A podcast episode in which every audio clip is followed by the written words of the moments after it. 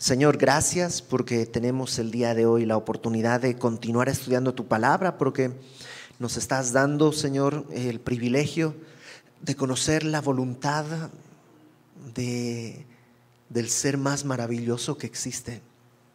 Queremos, Señor, no solo conocer, sino poner en práctica aquellas cosas que tú nos dices y que tú nos muestras, para poder dar fruto que te glorifique y así, Señor, cumplir el propósito de nuestra vida. En el nombre de Jesús, Señor, nos ponemos en tus manos. Amén. Capítulo 1 de Primera de Tesalonicenses. Primera de Tesalonicenses es una carta que Pablo escribe eh, después de haber pasado en su segundo viaje misionero, pasó por Filipos, donde tuvo una experiencia dolorosa, fue metido al calabozo, azotado, eso ya lo hemos platicado la semana pasada. De ahí precisamente va a Tesalónica, en Tesalónica predica, pero también es expulsado por los judíos que estaban ahí, lo expulsan de la ciudad, va a Berea y en Berea pues también predica y hay un buen fruto pero los de Tesalónica van hasta Berea para expulsar de ahí también a Pablo.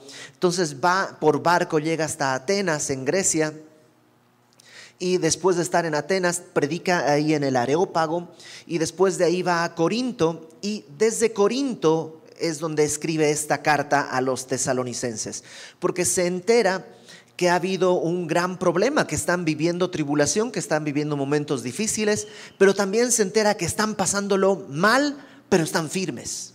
A pesar de la tribulación, están firmes en la voluntad de Dios. Y entonces escribe esta carta para animarles, para felicitarles y para darles algunas instrucciones sobre cómo continuar en esa firmeza. Y la semana pasada vimos cómo Pablo recordaba tres cosas de los tesalonicenses.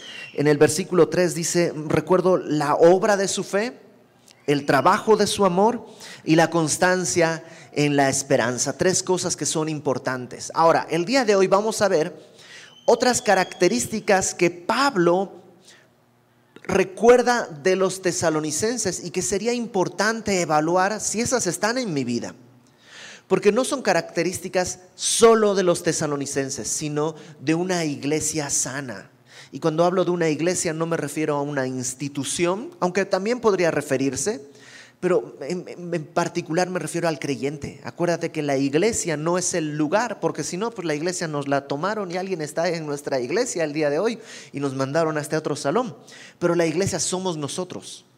La iglesia es cada creyente y cuando nos reunimos conformamos este grupo de gente que la Biblia le llama la iglesia. Y hay ciertas características que tenemos. Fíjate en el versículo 4, Pablo comienza a decirles, porque conocemos, hermanos, amados de Dios, vuestra elección. Pablo lo primero que dice es, yo sé que son elegidos. Y esa es la característica de la iglesia, somos elegidos por Dios. Yo sé que en el texto, acá, si lo lees, parecería como que la elección es de los tesalonicenses, ¿no? Conocemos, hermanos amados de Dios, vuestra elección. Pareciera como que ellos eligieron a Dios, pero es solamente la traducción la que nos hace ver eso. Si te fijas en 2 de Tesalonicenses, capítulo 3, verso 13, unas páginas adelante en tu Biblia, 2 de Tesalonicenses, capítulo 3, verso 13.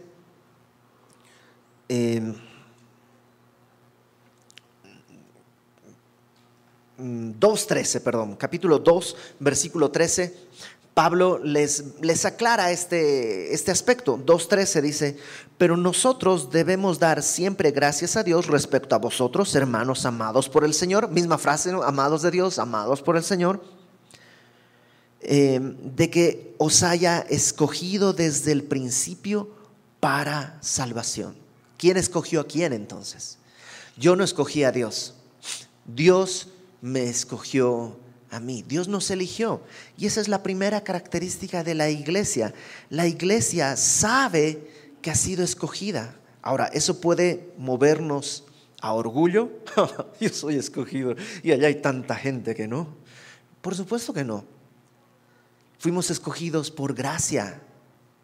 Por una... Yo, cuando de tanto en tanto me, viene así una especie de, ¿cómo le llamaríamos? Como de crisis, de,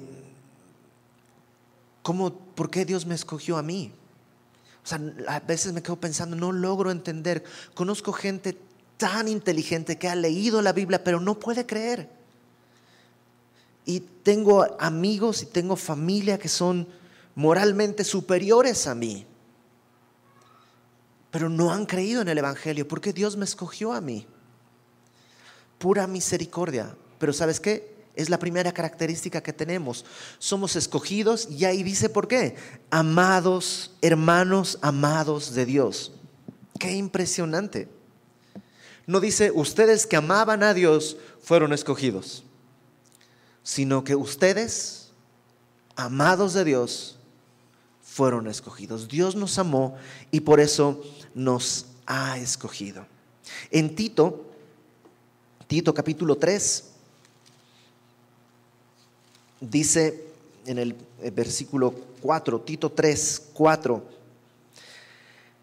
esta es una de las palabras fieles que están en las cartas pastorales. Dice, cuando se manifestó la bondad de Dios nuestro Salvador y su amor para con los hombres, o sea, cuando vino la gracia y la bondad de Dios y se hizo visible, nos salvó no por obras de justicia que nosotros hubiéramos hecho. No nos salvó porque algo estábamos haciendo algo bien y pues no sé. Dios dijo, se lo merecen. No, no fue por obras de justicia que hubiésemos hecho, sino por su misericordia por el lavamiento de la regeneración y por la renovación en el Espíritu Santo. ¿Sabes qué hizo? Derramó su Espíritu, nos convenció de pecado, de juicio y de justicia y ya. Fuimos renovados. ¿Para qué? Dice ahí en el versículo, perdón, versículo 6, el cual el Espíritu Santo derramó en nosotros abundantemente por Jesucristo nuestro Salvador, para que justificados por su gracia viniésemos a ser herederos conforme a la esperanza de la vida eterna. ¿Sabes para qué te salvó? Para que seas heredero conforme a la esperanza de la vida eterna. Esa es la primera característica de la iglesia. Escogidos, amados de Dios por misericordia. Como decía siempre eh, María del Sol, Dios te amó y hazle como quieras. No hay otra explicación, no hay otra razón. Ahora, versículo 5 de 1 Tesalonicenses 1.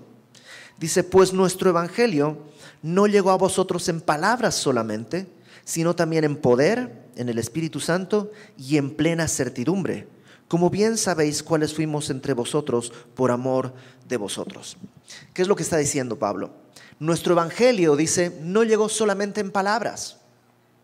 Qué interesante que el Evangelio es un mensaje.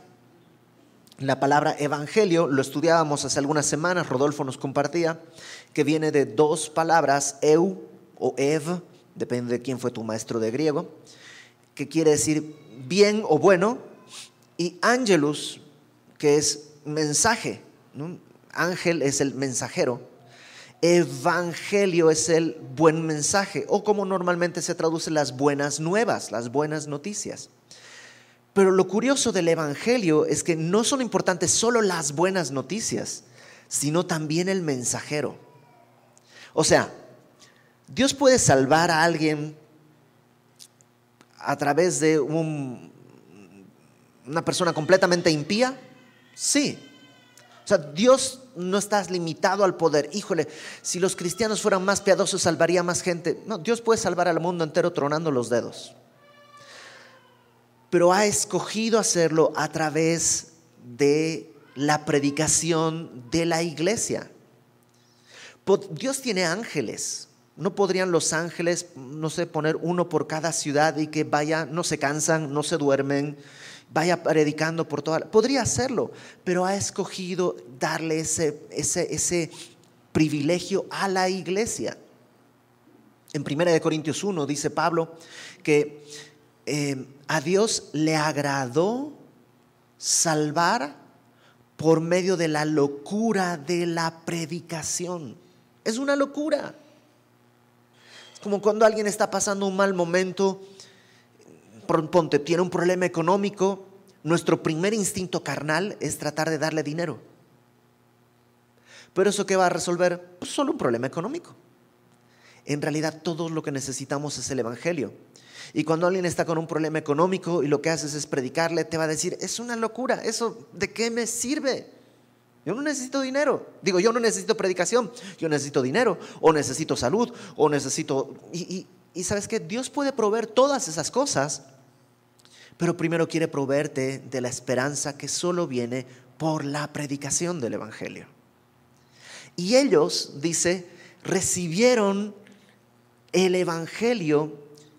Ah, mira, lo que les va a decir más adelante en el capítulo, ahí mismo, en el capítulo 2 mm, de Primera de Tesalonicenses 2, 13, dice, por lo cual, nosotros, 2.13 de Primera de Tesalonicenses, nosotros sin cesar damos gracias a Dios de que cuando recibisteis la palabra de Dios que oísteis de nosotros, la recibisteis no como palabra de hombres, sino según es en verdad la palabra de Dios, la cual actúa en vosotros los creyentes. O sea, los tesalonicenses recibieron la palabra como debe ser. En, Hechos nos cuenta una historia interesante. Hechos, acompáñame por favor a Hechos capítulo Em, ahorita te digo. Hechos 17, por supuesto. En Hechos 17, versículo 10. Eh, justo Pablo está saliendo de Tesalónica y dice que los hermanos enviaron de noche a Pablo y a Silas, 17.10, enviaron de noche a Pablo y a Silas hasta Berea y ellos habiendo llegado entraron a la sinagoga de los judíos, y estos eran más nobles que los que estaban en Tesalónica, no que los creyentes de Tesalónica, sino más nobles que los incrédulos de, Tesalónica, porque dice, recibieron la palabra con toda solicitud, escudriñando cada día las escrituras para ver si estas cosas eran así.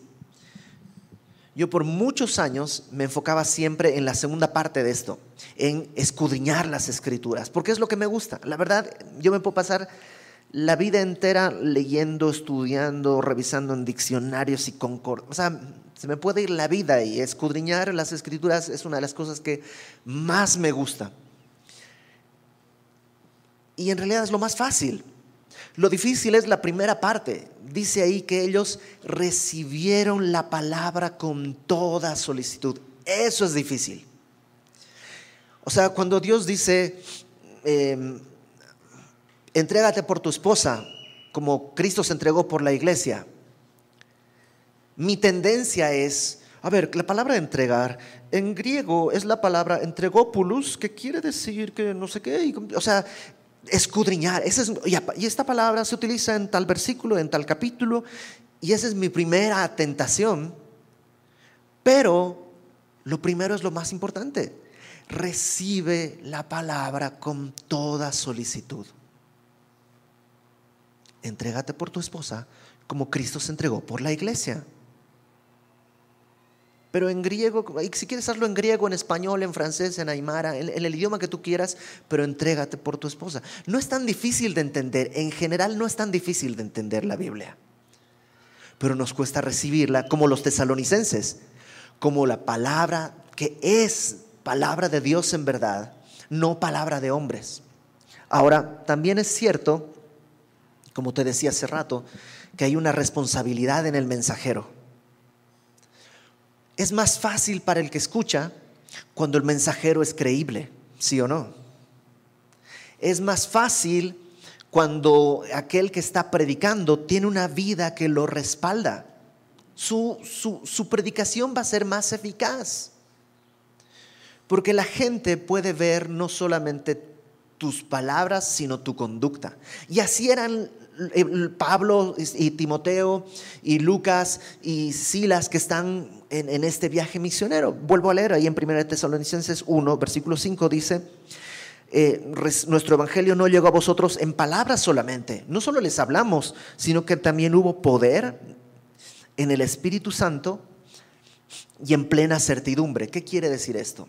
Poder, no lo pienses como esa cosa rara que no sé, había un video una vez, alguien que pone una Biblia y dice, ahí hay una línea de poder. Y cada que alguien va pasando por ahí, le da como la chiripiorca y se cae, hay una línea de poder. Yo nomás pienso, digo, ¿y eso qué? O sea, eso lo hacía el Chapulín Colorado hace 40 años y no había ningún objetivo. Eso no tiene ningún propósito. ¿De qué les... A ver, ¿a poco dejó de pecar cuando hizo eso? No, ese tipo de poder... No, digo que Dios no pueda hacer eso, pero pues, ¿para qué? El poder del que habla Pablo es precisamente el otro. El poder, dice, del Espíritu Santo en plena certidumbre. Eso quiere decir que no había duda de los tesalonicenses acerca de la fe de Pablo, de Silas y los demás. Un amigo decía siempre, cuando le preguntaba, oye, ¿conoces a fulanito? Sí. ¿Es cristiano? Es cristiano, dice él. ¿Cómo cristiano? Dice él que es cristiano, pero no se sabe, realmente no hay ninguna evidencia. Qué triste ser un cristiano, dice él. Qué padre que la gente diga, mira, yo no creo lo que él cree, pero me queda claro que él sí lo cree. Hay una plena certidumbre de que tú eres creyente. Dice Pablo ahí, como bien saben, cuál fuimos entre vosotros por amor de vosotros. Esa debería ser una característica de la iglesia. La gente debería saber que eres cristiano. Y no porque usas playeras de cristiano, gorra de cristiano, sticker de cristiano en el coche. No, deberías saberlo porque te ha visto vivir como un creyente. Versículo 6. Eh, Ahora fíjate la respuesta que ellos van a tener ante pues lo que les está ofreciendo Pablo, el evangelio y una vida transformada. ¿Qué hicieron ellos? Versículo 6. Vosotros vinisteis a ser imitadores de nosotros y del Señor, recibiendo la palabra en medio de gran tribulación, con gozo del Espíritu Santo. Lo primero que hacen, dice, es que comenzaron a imitarnos. Vinieron a ser, dice, imitadores de nosotros. Y creo que es importante tener alguien a quien imitar. No digo que haya alguien perfecto alrededor de ti, pero sí es importante tener alguien a quien imitar. Pablo lo decía abundantemente, o sea, muchas veces decía, imítenme a mí como yo imito a Cristo, sigan mis pasos porque yo estoy siguiendo a Cristo. Lamentablemente hemos llegado al punto en la iglesia, en muchos casos, hasta de decir, no me miren a mí, miren al Señor. Ajá, pero el Señor dijo que la iglesia es su cuerpo, es la parte visible de Él. La iglesia no tendría, entiendo lo que se dice, ¿ok? No, creo que esté mal decirlo, pero a veces se dice como oración, Señor, ayúdanos a escondernos detrás de tu cruz. Y yo siempre me imagino que Dios diría, no, o sea, no quiero que te escondas detrás de mi cruz, yo quiero que te vean porque tienen que ver el amor que yo le tengo al mundo. Tienen que ver un ejemplo. ¿Cómo aprendes mejor? ¿Con ejemplo o sin ejemplo?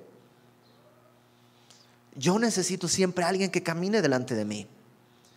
Y yo tengo personas que conozco sus defectos, pero también cuando están con sus defectos los he visto arrepentirse y, y caminar en, pues en restauración. Entonces, qué importante que tú tengas buen ojo para ver dónde vas a poner tu mirada, pero también que tú te des cuenta que hay alguien que está caminando detrás de ti. Y que tú seas un imitador de Cristo para que otro cuando te imite no salga perjudicado. Pablo le dice a Timoteo en, Primera Timoteo, acompáñame por favor, capítulo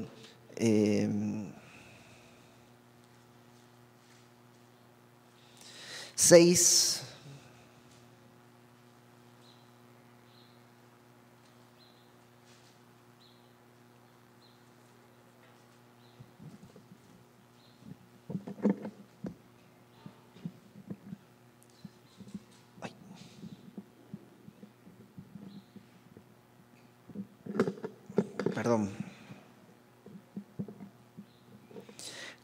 Primera de Timoteo, capítulo 6, eh, eh, le dice, eh, versículo 11. Mas tú, haciéndole una, un, contraste entre lo que viene hablando de los que quieren enriquecerse, de los que tienen una doctrina equivocada, le dice, mas tú, o sea, Timoteo, hay una alternativa, tú no tienes por qué ser como ellos. Tú, hombre de Dios, huye de estas cosas y sigue la justicia, la piedad, la fe, el amor, la paciencia, la mansedumbre Ahí están los pasos, eso es lo que tienes que seguir. Pelea la buena batalla habiendo hecho la buena profesión delante de muchos testigos. Eh, necesitamos cristianos que sean ejemplo. Ejemplo en la sociedad, ejemplo en la familia. Necesitamos ser ejemplo. Pablo le dice también a Timoteo, eh, preséntate como ejemplo de buenas obras. Sé ejemplo de los creyentes en palabra, conducta, amor, espíritu, fe y pureza. Y esto del ejemplo, yo lo entendí muy bien una vez que una, persona, eh, un amigo decía, ser ejemplo quiere decir, ¿qué pasaría si todos en la iglesia fuesen como tú? O sea, tú eres el ejemplo. Todos van a ser como tú. Pregunta, ¿habría perdón en la iglesia o puro rencor? O sea, ¿eres de perdonas fácil o eres de los que no, mira, ¿sabes qué? Yo, o sea, yo marco mi línea, yo perdono pero no olvido. Así que yo marco mi línea y, ok, Dios no te mandó a marcar líneas. Dios te mandó a amar a tus enemigos, a bendecir a los que te maldicen, a poner la otra mejilla, a ir la milla extra. Si todos caminaran como tú estás caminando, ¿cómo sería la iglesia? Ok, ese es el ejemplo que Dios quiere que tú pongas a los demás. Dice Pablo, ustedes nos vieron y luego ustedes fueron imitadores de nosotros.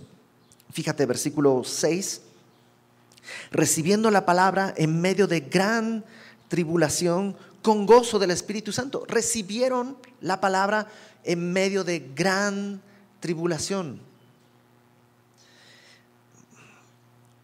Es, nuestro corazón es bien extraño porque a veces en los momentos difíciles corre no donde tiene que ir, sino donde es más fácil.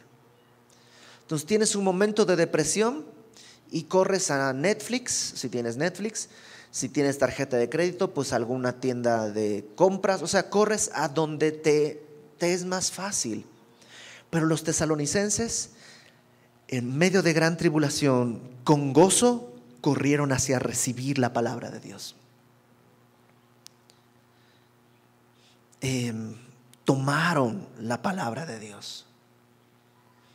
Versículo 7 de tal manera, o sea, esto fue tan evidente, que habéis sido ejemplo a todos los de Macedonia y de Acaya que han creído.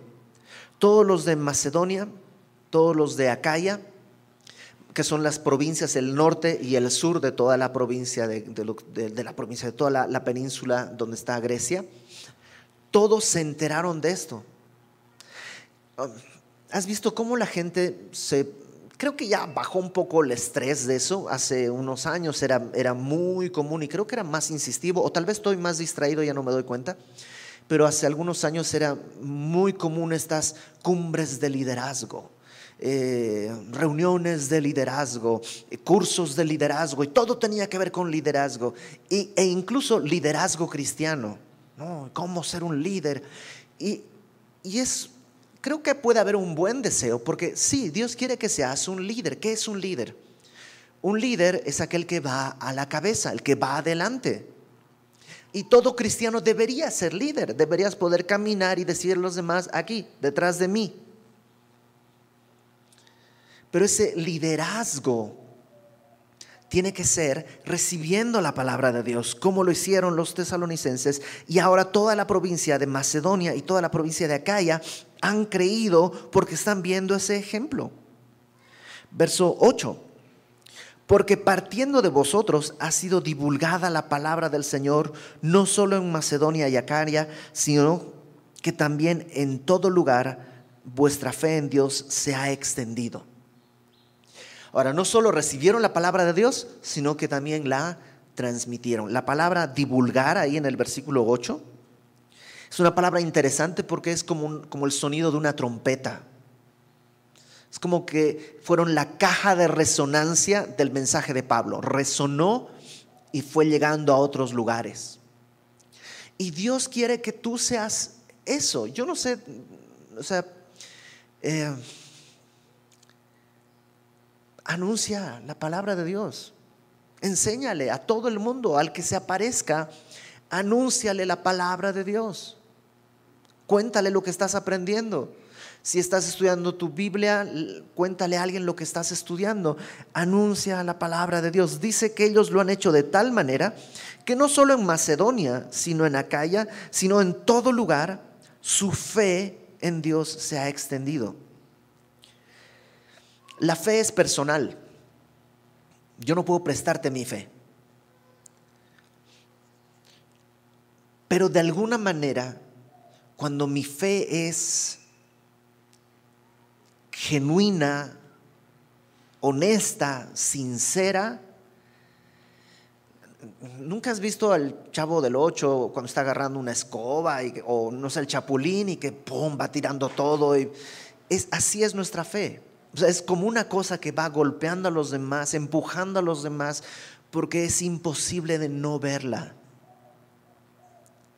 Nuestra fe tiene que ser visible.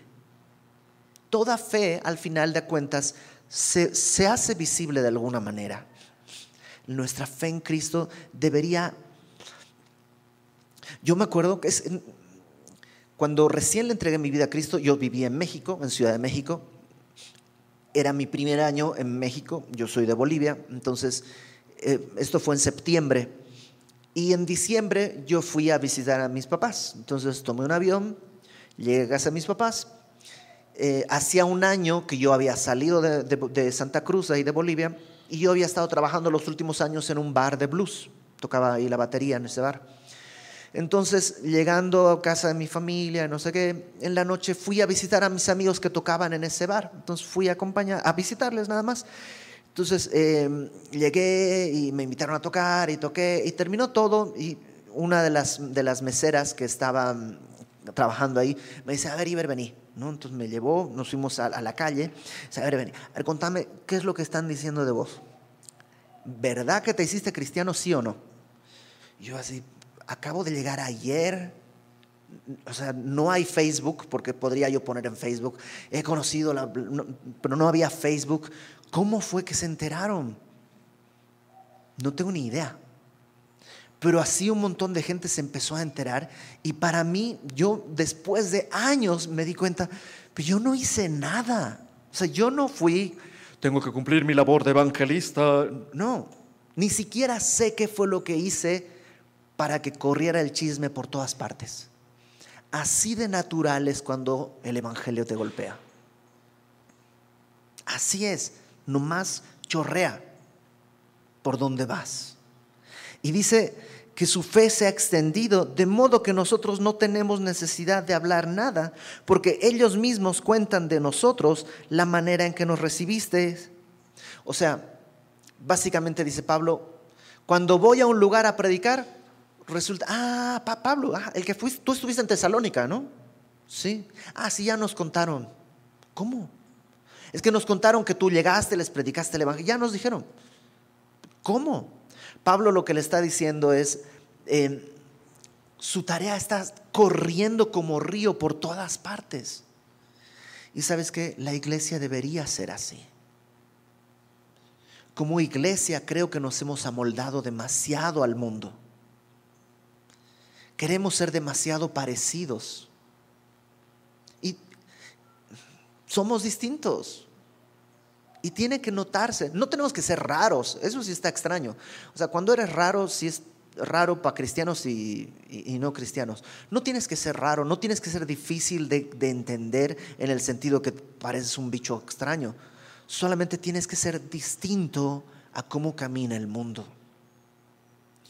Y dice fíjate en el versículo 9 a la mitad, es está lo que sucedió en la vida de los tesalonicenses para que haga tanto, tanto eco. ¿Cómo os convertisteis de los ídolos a Dios para servir al Dios vivo y verdadero y esperar de los cielos a su Hijo, al cual resucitó de los muertos, a Jesús, quien nos, nos libra de la ira venidera? Ok. Número uno, dice, hubo una conversión de los ídolos al Dios verdadero. Todos adorábamos ídolos antes de venir a Cristo. Todos. No hay uno que tú digas, no, yo más, yo no, nadie. Todo, porque es nuestra naturaleza. Y caminando en Cristo, si te descuidas, pones tu ídolo también. Es algo natural. En nuestro, fuimos hechos para adorar. Y cuando no estamos adorando a Dios, vamos a adorar cualquier otra cosa. No necesariamente inmoral. Puedes adorar a tu esposo, puedes adorar a tu esposa, puedes adorar a tus hijos, puedes adorar tu Biblia, puedes adorar tu iglesia, puedes adorar a tu pastor, puedes adorar, o sea, y todo eso está mal, porque hay uno solo digno de gloria y de adoración. Pero nuestro corazón, como te digo, siempre va, es más fácil adorar mi Biblia. Mi Biblia, como quiera, la cierro y no me molesta. Es más fácil adorar a mi iglesia, porque como quiera, pues lunes, martes, miércoles no voy, entonces la iglesia se queda ahí guardada. El problema con adorar a Dios es que Dios está siempre presente. Y mis ojos, digo, sus ojos están siempre delante de mí. Entonces, eh, una de las primeras cosas que sucede en el creyente es que abandonas los ídolos que tú tenías. Y todos los días tenemos que abandonar ídolos los tesalonicenses abandonaron cosas que estaban tomando el lugar que le correspondía a Dios. Ahora, no solo abandonaron ídolos, dice ahí, abandonaron los ídolos, ¿para qué? Para servir al Dios vivo y verdadero. Abandonar ídolos y no hacer nada, pues no hace nada. Sirve a Dios. ¿Cómo? Hay muchas maneras. Una primera manera es ora por tu iglesia, ora por los inconversos, ora por tu familia. Orar siempre te va a llevar a, servir a la iglesia sirviendo al Señor. Ora, es la manera más sencilla de servir al Señor. Sirve en tu iglesia. Hay muchas, o sea, ven los domingos temprano. Hay mucho que hacer. Hoy tuvimos que acomodar algunas sillas y ven, es que no sé hacer nada, no te preocupes, aquí te enseñamos. Pero sirve en tu iglesia, sirve en tu familia. No seas servido, sino sirve. Que tu familia, que tu casa sea una competencia de quién sirve más el uno al otro. Sirve a Dios. Dice, se convirtieron, hubo servicio, hubo conversión, hubo servicio y hubo una nueva perspectiva. Dice, y esperar de los cielos a su Hijo, al cual resucitó de los muertos. Hay un cambio en la perspectiva de nuestra vida.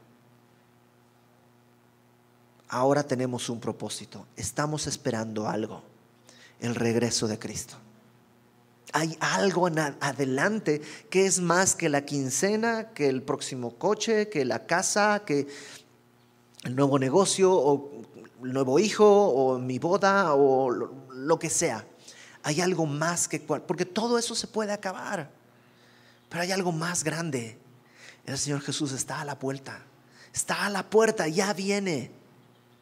Estamos en los últimos días. Ya viene. No nos desesperamos, no, pero no dejamos de esperar. Nuestros ojos están anhelando el regreso del Señor. Y ante esa perspectiva hay cosas que pierden, pues, pues pierden su, su dimensión. Ya les he platicado que el primer año, los primeros años que yo viví en México, yo ponía siempre en mi entrada migratoria, al venir a México tenía que llenar mis papeles migratorios y ponía lugar de residencia, yo ponía Santa Cruz, Bolivia, porque yo vivo allá, aquí estudio, en México estudio, pero mi casa está allá. Entonces yo en México tenía una norma, no comprar nunca nada que no quepa en mi maleta. Cabía en mi maleta, podía comprarlo. Necesito una lavadora, no cabe en mi maleta. Ah, entonces no, prefiero lavar a mano. Total, es, solo un temporal, estoy estudiando, ya voy a regresar a mi casa, allá tengo lavadora. Esa perspectiva me permitió no atarme ni a personas, ni a cosas. Yo estaba listo para irme en cualquier momento, porque tenía una perspectiva. Ya después de estar cinco o seis años viviendo en México, me di cuenta, igual y mi casa ya no está allá, porque realmente ya, ya vivía más en México que, y el día de hoy tengo más de 20 años viviendo acá. Y, ya he acumulado mucho, tengo muchas cosas acumuladas. Pero esa perspectiva me permitió caminar mis primeros años acá. Ahora esa es la perspectiva que tú y yo tenemos que tener. No somos de acá. Y viene nuestro Señor para llevarnos con Él. Y por último, dice, quien nos libra de la ira venidera. Esta perspectiva también es importante. ¿Por qué necesitaríamos que alguien nos libre de la ira?